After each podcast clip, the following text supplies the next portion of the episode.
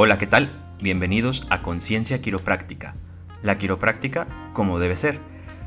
Yo soy Jorge García, licenciado en quiropráctica por la Universidad Veracruzana en la Facultad de Medicina.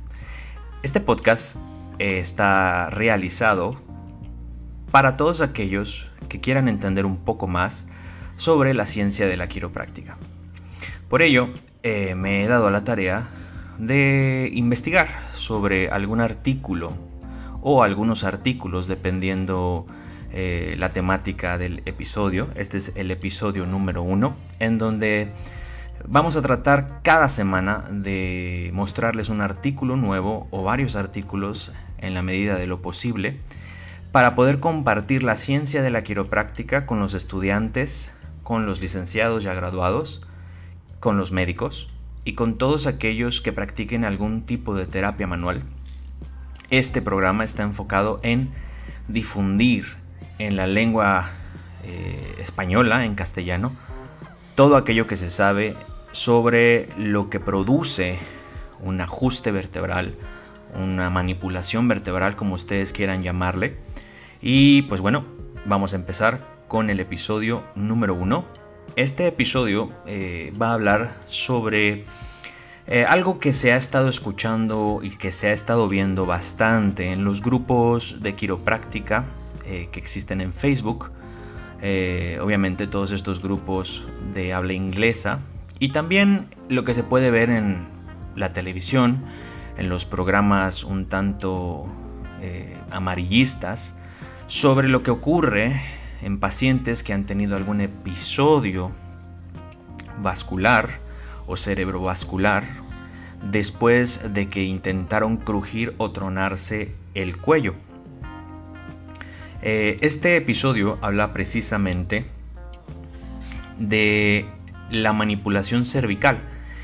Y cuando hablamos de manipulación cervical eh, nos referimos básicamente a lo que nosotros los quiroprácticos conocemos como ajuste vertebral. Este artículo que fue realizado eh, recientemente, eh, déjenme encontrar la fecha de realización, pero es un artículo realizado en el año 2019. Hoy estamos a 6 de enero de, de 2020, entonces es básicamente recién salidito del horno en donde vamos a abordar pues básicamente lo que se conoce como una estrategia de evaluación de riesgo-beneficio para excluir la disección de la arteria cervical en la terapia manual espinal, es decir, en los ajustes. Es una revisión exhaustiva que fue realizada por Alexander Chaibi y Michael Byron Russell. Esto está publicado en los anales de medicina, en donde ustedes pueden encontrarlo. Eh, y bueno, hay que entender que nosotros como quiroprácticos lo que buscamos es mejorar la salud de nuestros pacientes en cuanto a lo que se refiere a la salud neuromusculoesquelética. Este podcast defiende mucho la tendencia moderna de la quiropráctica basada en la evidencia y por esta misma razón es que nosotros eh, pues nos pasamos mucho tiempo estudiando, todos aquellos quiroprácticos que basan su práctica clínica y que tienen un consultorio y atienden a los pacientes y que utilizan eh, pues técnicas, eh, no necesariamente las técnicas que fueron enseñadas en la universidad que carecen completamente de investigación, no todas, pero la gran mayoría. pero bueno, aquí estamos hablando del paradigma funcional, de devolverle al paciente esa movilidad que ha perdido, de mitigar el dolor, de mitigar los síntomas neurológicos que también pudiera tener el paciente. Y bueno, cuando un paciente llega a nuestras oficinas, a nuestros consultorios, tenemos que estar muy atentos a lo que vamos a realizar con el paciente, porque no nada más es, como dirían vulgarmente, jugar a las tronaditas. Tenemos que analizar y ver qué es lo que podemos hacer y cómo podemos ayudarle. Y en caso de no poder ayudarle, también saber que no podemos ayudarle. Entonces, eh, bueno, vamos a empezar este artículo y cito básicamente como dice el artículo. Se sospecha que la movilización y o manipulación cervical pueden desencadenar la disección de la arteria cervical. Esto se basa en estudios de casos que no pueden establecer la causalidad directa. Esto se refiere básicamente a que existen estudios de casos clínicos en donde los pacientes aseguran que después de una visita con el quiropráctico empezaron a tener problemas y empezaron a sentir que no estaban bien después de una manipulación o un ajuste cervical. Fueron referidos o ellos mismos llegaron a la sala de emergencia y estaban en proceso de tener un problema cerebrovascular. Hay que recordar que hay muchas estructuras vasculares que pasan muy muy muy junto a las cervicales y que van a tener una irrigación final en partes del cerebro, ya sea partes frontales, partes posteriores, en donde el paciente va a referir dolor. Entonces, tenemos que entender que estos pacientes vienen con nosotros porque tienen dolor en el cuello. Ahora, aquí se busca la causalidad. Si realmente eh, la manipulación espinal, el ajuste quiropráctico a nivel cervical ocasiona esos problemas o simplemente es coincidencia. Y es un poco entender qué fue primero, el huevo o la gallina. Entonces, muchos estudios se han dado a la tarea de entender qué es lo que pasa con un paciente si el paciente llega porque le duele el cuello o es después del ajuste, después de la manipulación, después de la terapia manual, eh, que va a cursar con esos síntomas de dolor de cuello, posteriormente dolor de cabeza. Entonces, es lo que se sabe de acuerdo a lo que se puede ver, repito, en los programas. Eh, hace no mucho una persona que intentó crujirse el cuello terminó en el hospital Hace un par de años o tres años atrás, una modelo eh, murió porque según fue al quiropráctico, etc. Y no es darle mucha relevancia a estas noticias, puesto que, como veremos más adelante, eh, la manipulación cervical dado por un licenciado en quiropráctica, por un doctor en quiropráctica, por el título universitario de Estados Unidos, de Canadá y de parte de Europa, es completamente segura. Es decir, los pacientes no van a tener ningún tipo de problemática después de un ajuste cervical. Siempre y cuando entendamos que hay pacientes también que no pueden recibir una manipulación cervical, por esto que pues pueden tener algún tipo de problema más allá de el dolor o la pesadez que un paciente puede sentir después de una sesión de quiropráctica que se va a resolver de 24 a 72 horas. Pues muchas veces los pacientes no se movilizan, son pacientes que eh, vienen buscando alivio a algún tipo de problema de dolor y muchas veces son pacientes que no realizan ningún tipo de actividad física. Entonces, como decía, el huevo o la gallina, es decir, si los síntomas de la disección de la arteria vertebral conducen al paciente a buscar terapia manual o cervical o se está provocando la disección arterial o no se está provocando. O sea, como les dije, es el huevo o la gallina. Es el paciente que llega porque le duele el cuello y se ocasiona la disección vertebral o es un paciente que ya está cursando con disección de la arteria vertebral y desgraciadamente el quiropráctico no tuvo la pericia no ocasionamos en ningún momento una disección arterial, pero si el paciente está cursando con un problema en las paredes arteriales, es un paciente que obviamente después de ser manipulado va a darle la culpa a que estuvo con el quiropráctico antes. Entonces tenemos que tener mucho cuidado con eso. Em, este estudio básicamente proporciona una herramienta actualizada de estrategia de evaluación de riesgo-beneficio para facilitar a los quiroprácticos y también a los médicos la comprensión de lo que es una disección de la arteria vertebral. Evaluar el riesgo y la aplicabilidad de la manipulación cervical. Proporcionar a los quiroprácticos las herramientas adecuadas para detectar y excluir mejor cualquier tipo eh, de disección arterial vertebral en la clínica. Entonces, tenemos que entender eso, ¿no? Que muchas veces en la escuela no se enseña cuando un paciente está cursando con esto Y repito, no somos nosotros quienes acentuamos más el dolor o no somos nosotros los que ocasionamos esto. Esto ya está bien, bien investigado. Hay que entender la patofisiología de una disección arterial vertebral. Eh, ¿A qué nos referimos con una patofisiología? Hay que entender por qué sucede y bueno, aunque ustedes, eh, queridos, eh, querido público, no entiendan mucho los que no sean quiroprácticos y estén buscando información quiropráctica y para los que lo son, la disección arterial vertebral no tiene una patofisiología muy bien definida o establecida. He ahí el problema más grande que enfrenta la quiropráctica y también los médicos. Eh, no se comprende completamente, ya que hay múltiples procesos patológicos que coexisten con esta condición y que van a conducir a una debilidad de las paredes eh, arteriales. Es decir, el paciente ya llega con una debilidad en las paredes arteriales y lo que se presume es que esta disección arterial es espontánea. Esto se traduce en que el paciente sin ninguna razón aparente va a cursar con una disección arterial en la parte vertebral, en cervicales altas. Entonces, ¿hay riesgos? Claro que sí. El primer riesgo pues es un gran diámetro eh, de la raíz de la aorta, de ahí tenemos después que exista mayor rigidez en las paredes carotidias.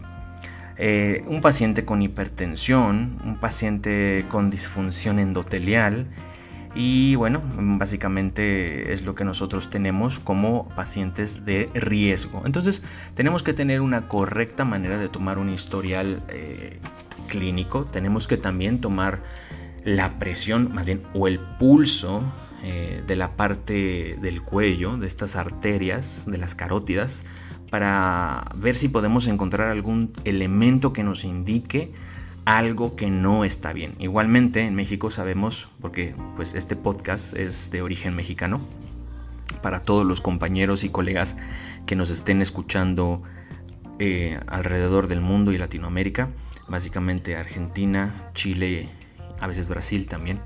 Eh, bueno, eh, nosotros aquí en México tenemos la desgracia de ocupar los primeros lugares en obesidad mórbida y en mega o hiperobesidad o superobesidad, estas personas que hemos visto en los documentales que tienen unas dimensiones enormes y que no se pueden mover, bueno, México ocupa el primer lugar a nivel Latinoamérica. Entonces la hipertensión vamos a encontrarla de la mano. Entonces, la incidencia de este problema del DAF, vamos a llamarla DAF, que es disección arterial vertebral, el problema del DAF, eh, pues es bastante bajo. Es decir, por cada 2.9 personas, es decir, hay 2.9 personas por cada millón que podrían cursar con un DAF. Esto en Canadá. Obviamente tenemos que ver o que se tengan que hacer más estudios a nivel Latinoamérica. Pero en Canadá es por cada millón 2.9 personas, es decir, casi 3 personas van a tener un problema en las paredes. Es más común, de 3 a 5 veces más común, una disección de la arteria eh, carótida. Entonces, eh, por eso les digo que hay que tener un correcto o un correcto chequeo de las diferentes estructuras que están en el cuello. Entonces, bueno, en un hospital en Francia de atención terciaria, eh, se hizo un estudio en el departamento de neurología en donde se encontraron los síntomas principales, síntomas clínicos principales en pacientes con DAF. Y pues es interesante saber que de 169 pacientes, 156, eh, el 92%, eh, pues tenía o tuvo una disección arterial vertebral espontánea.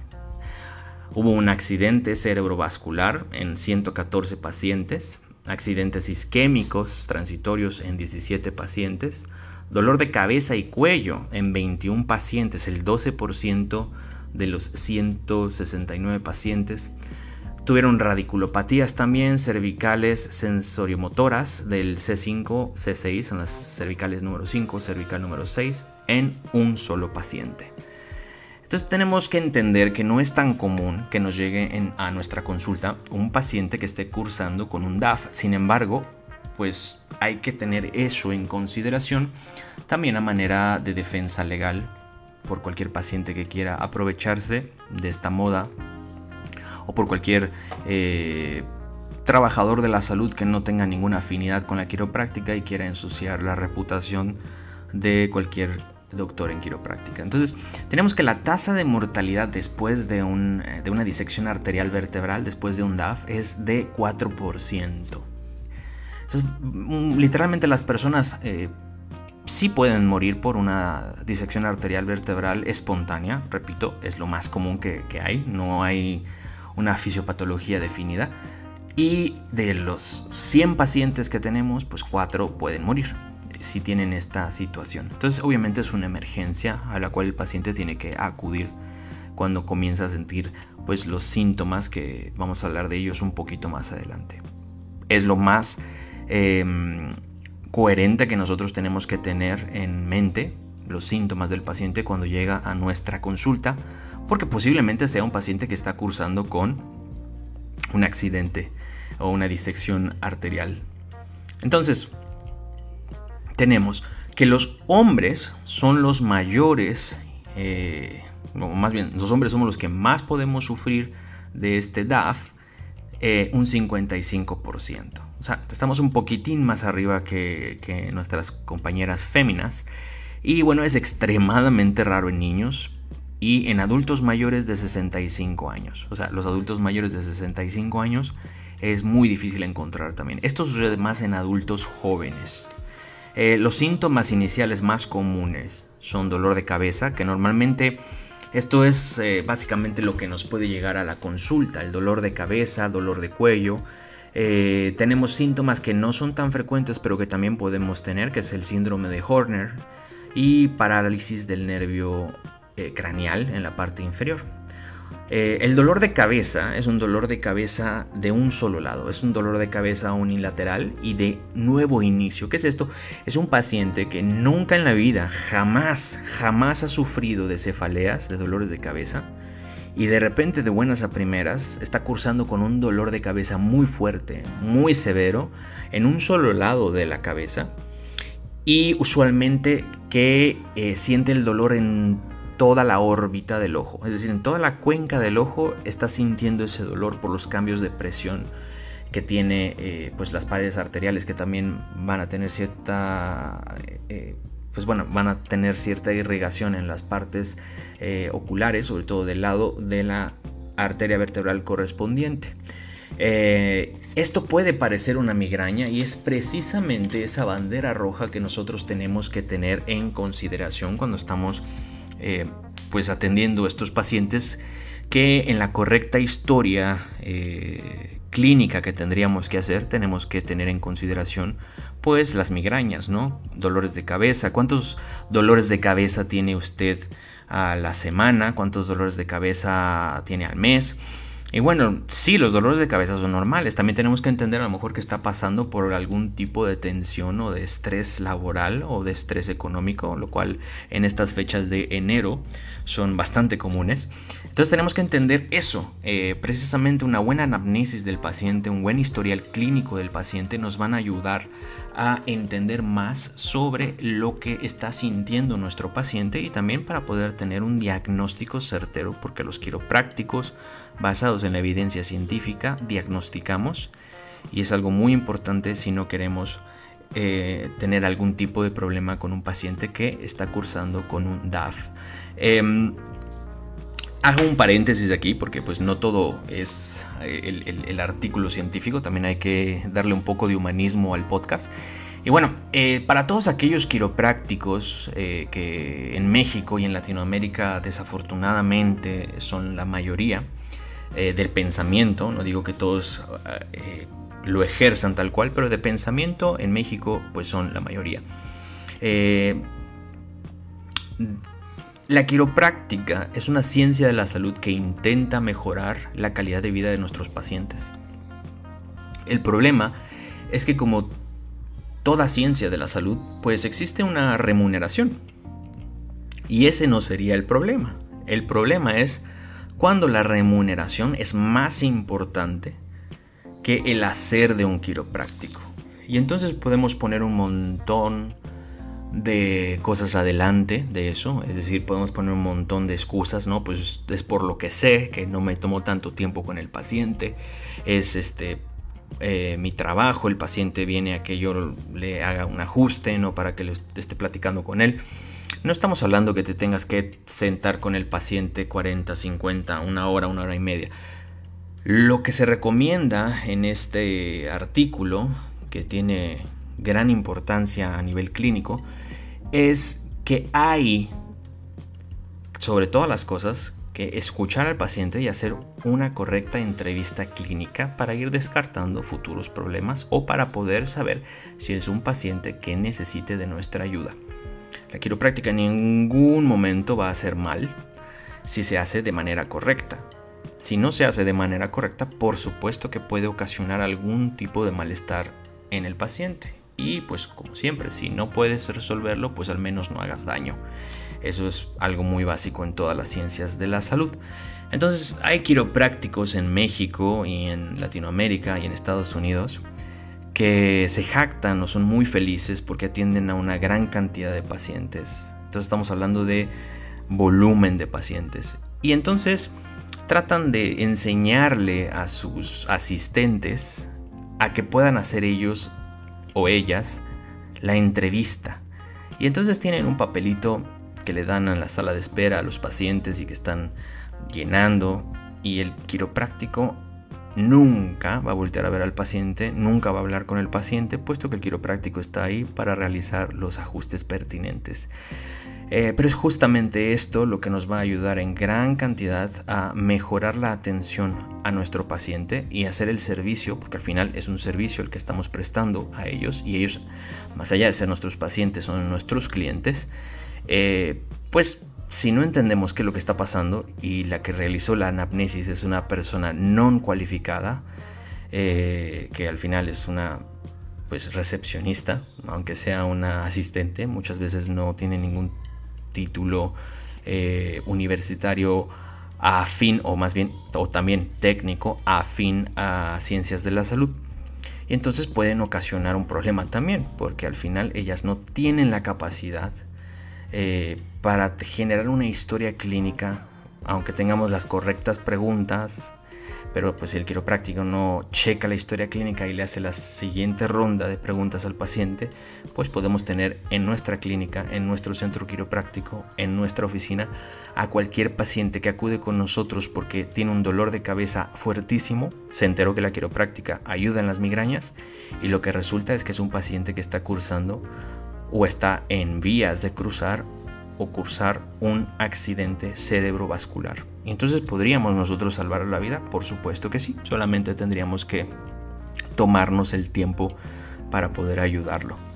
Eh, bueno, eh, se cree que estos DAF también pueden ser ocasionados por traumas, traumas físicos. ¿Cuáles son estos traumas físicos? Bueno, básicamente eh, traumas directos en el cuello, traumas que van a ocasionar algún tipo de presión sobre las paredes arteriales y lo más común de estos traumas pues son accidentes que impliquen una hiperextensión, que es esto básicamente si ustedes miran hacia el techo y mueven el cuello muy muy hacia el techo y quieren ver la parte de atrás del techo y van moviendo el cuello para seguirle una estrella fugaz y tienen que estirar mucho el cuello, eso es una hiperextensión.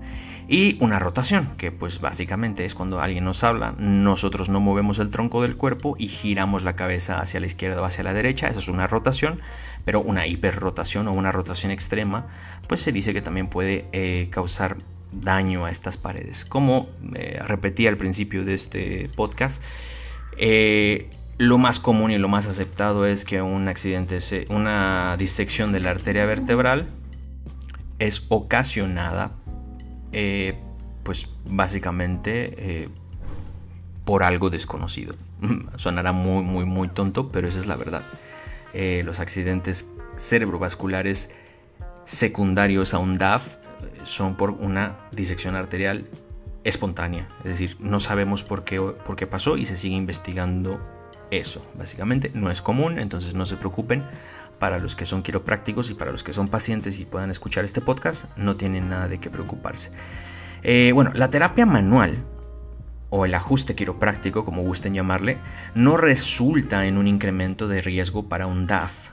Esto se ha investigado, existen también eh, metaanálisis, eh, que esto es de las partes más grandes o con más valor que tiene la investigación científica, los metaanálisis, donde se hace una investigación muy extensa de cientos o inclusive miles de artículos que existen en la literatura, tanto viejos como modernos, en donde se excluyen los que no nos funcionan, en donde se incluyen los que sí nos funcionan, el criterio incluye estos, y se hace un metaanálisis, se hace una revisión de la literatura que avala y que pues marca un parteaguas a decir esto es así, porque así lo han indicado todos los demás estudios. Entonces, esto llega a la conclusión de que la terapia manual, el ajuste quiropráctico a nivel cervical, no resulta en un incremento de riesgo para ocasionar una disección arterial vertebral. Dolor de cuerpo después de una sesión es normal, como lo repetí, de 24 a 72 horas, dependiendo del paciente. Y también se han realizado estudios invasivos. ¿A qué se refiere? Los estudios invasivos es pues conectar ciertos aparatos a los pacientes que se están prestando para la investigación. Se conectan ciertos aparatos y estos aparatos lo que van a hacer es medir algo, eh, dar eh, más información sobre algo que nosotros queremos saber y en este caso pues va a ser información útil para entender si al momento que nosotros realizamos una rotación del cuello, una extensión del cuello y realizamos algo que nosotros en quiropráctica llamamos eh, alta velocidad y baja amplitud, que es una manipulación o un ajuste a mucha velocidad, no utilizando palancas muy largas en el cuerpo, sino simplemente la contracción pectoral que nosotros hacemos como quiroprácticos al momento de tratar de corregir un movimiento articular o de ajustar una articulación vertebral. Se escucha esa cavitación, ese crack, y pues eso es por la velocidad que lleva nuestro ajuste, nuestro empuje o nuestro thrust, como le quieran decir. Entonces se han eh, hecho también eh, estudios sobre esto y bueno, los estudios invasivos han refutado completamente eh, que sea el ajuste quiropráctico un disparador de un DAF.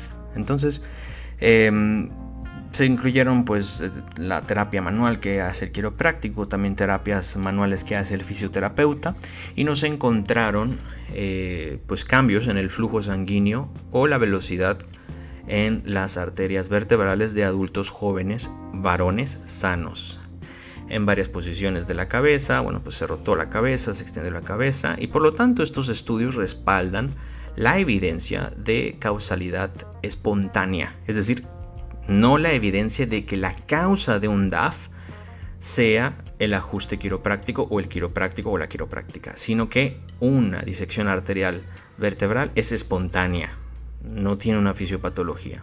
Mm, pues bueno, no una fisiología, más bien no una fisiopatología que nosotros podamos eh, seguir, como por ejemplo otras fisiopatologías, de, por ejemplo del dolor de espalda, mecánico, etc. Entonces, eh, sugiere mínimamente un riesgo, es decir, el riesgo es bajísimo para las personas que eh, van al quiropráctico porque tienen dolor de cuello. Entonces, pues no se preocupen que los estudios invasivos han determinado que no existe una causalidad, es decir, que la quiropráctica o la manipulación espinal vertebral sea la causante de una disección, una disección vertebral por la arteria vertebral. Y bueno, continuando, eh, ¿cómo es un paciente que está cursando con un problema eh, pues de la arteria vertebral? ¿Cómo es esto? El paciente que nos llega, pues va a llegar con dolor de cuello, sí. Puede llegar con dolor de cabeza, ya les di una pauta o una, cuestión clínica que ustedes pueden eh, ver en el paciente. Si es un paciente que viene con un dolor de cabeza muy, muy agudo, y usualmente no es un paciente que tenga dolor de cabeza, que nunca haya cursado con un dolor de cabeza de ese índole, que puede cursar un dolor de cabeza de minutos hasta días. Entonces, muy parecido a una migraña, porque es unilateral y refiere dolor en la órbita ocular. Entonces, en general, el dolor debido a una afección vascular tiende a presentarse como latidos, golpes, pulsaciones.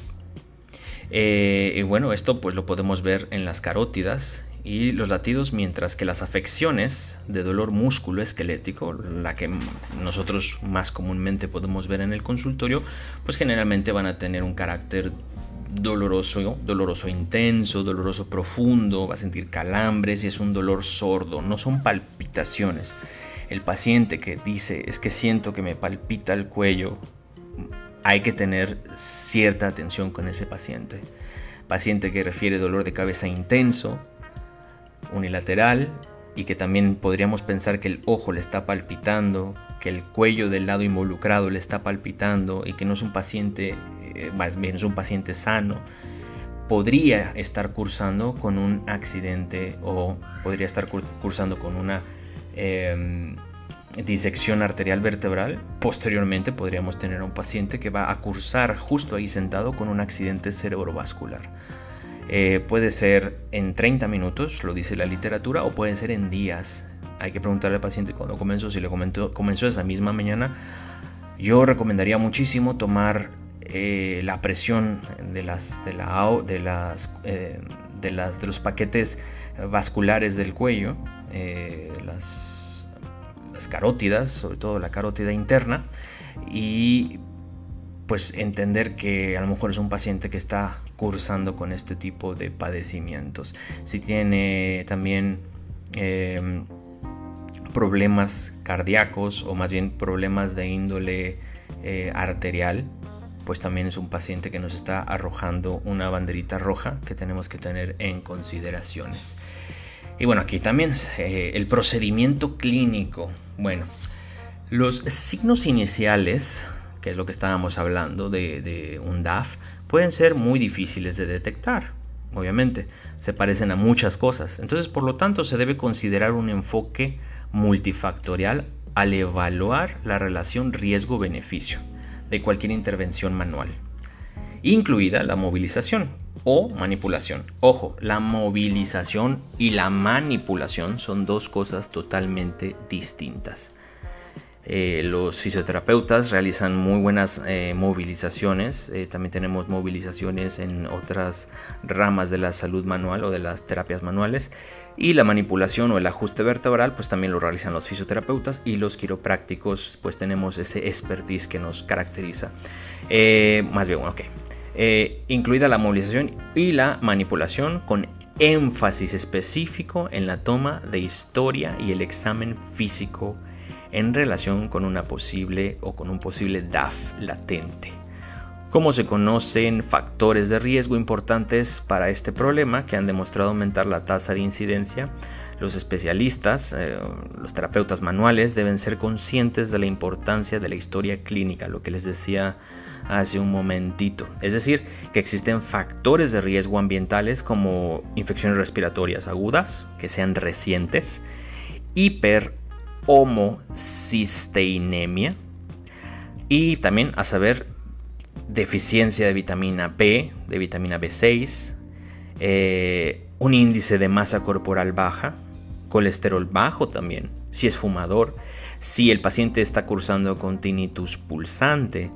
Eh, y si bien los factores de riesgo hereditarios incluyen antecedentes médicos y o familiares de anomalías arteriales o que algún paciente tenga algún familiar que de la nada tuvo un accidente cerebrovascular, pues también podemos pensar en una cuestión genética.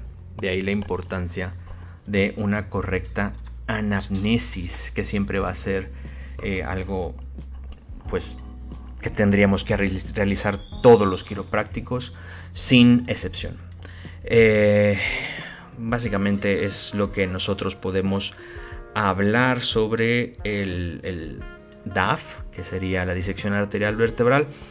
Y con esto concluimos este artículo que les recomiendo mucho leer. Tiene la tabla que es como una guía de procedimientos que ustedes pueden ver eh, o, más bien como un, algoritmo que nosotros podemos seguir en la clínica que bueno, les di unos pequeños consejos que no me los estoy inventando, vienen directamente de este artículo. Entonces, para concluir, la quiropráctica en ningún momento, en ningún momento está asociada como causa de la disección arterial vertebral. En ningún momento un quiropráctico ha causado la disección arterial de eh, la arteria vertebral de ninguno de los pacientes que han cursado eh, con dolor de cuello y que acuden con nosotros. Entonces, hay que tener bien, bien, bien en mente eso. Eh, hay mucha literatura con la que ustedes, los estudiantes y también colegas de quiropráctica, pueden respaldar su tratamiento, pueden respaldar sus acciones clínicas y pueden también respaldar, ¿por qué no?, sus acciones legales si lo requiriera en algún momento. Eh, hay muchísima investigación hoy día.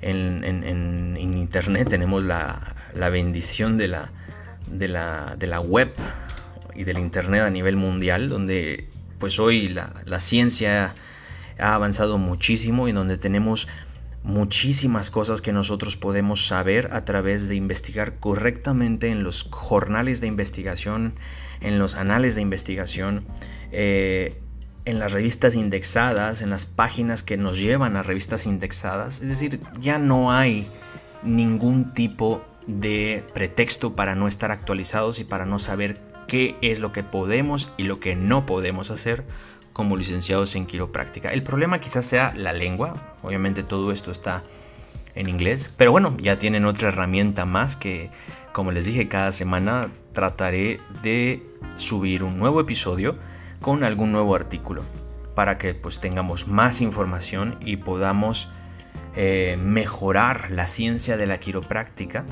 tener esta conciencia quiropráctica, que de ahí sale el nombre de este podcast, y poder así tener una mejor práctica, un mejor entendimiento de nuestra, nuestro arte, que al final la quiropráctica eh, es un bello arte de, manipulación vertebral o articular que sabemos hacer muy bien y que entrenamos toda nuestra vida hasta el día que nos morimos. Si ejercemos la quiropráctica ese día, vamos a seguir aprendiendo y mejorando nuestra técnica de ajuste o de manipulación. Eh, quiero también compartirles que si tienen algo que escribirme, eh, pueden escribirme al correo electrónico del podcast, que es conciencia quiropráctica con K al final, conciencia quiropráctica arroba gmail.com. Ahí pueden escribirme para también decirme qué artículo les gustaría que yo les desmenuce de esta manera eh, o de qué temas les gustaría saber más y si existe literatura, con todo gusto puedo compartirlo con ustedes. Eh, este podcast está pensado para difundir la ciencia eh, de la quiropráctica a todos los quiroprácticos de habla hispana. Entonces, bueno, me despido. Yo soy Jorge García, soy licenciado en quiropráctica y pues bueno, les deseo un bonito fin de semana, porque grabo este podcast en domingo, y una bonita semana para los que nos, esté, nos estén sintonizando eh, durante la semana. Les mando todas las buenas vibras, que estén muy bien. Chao.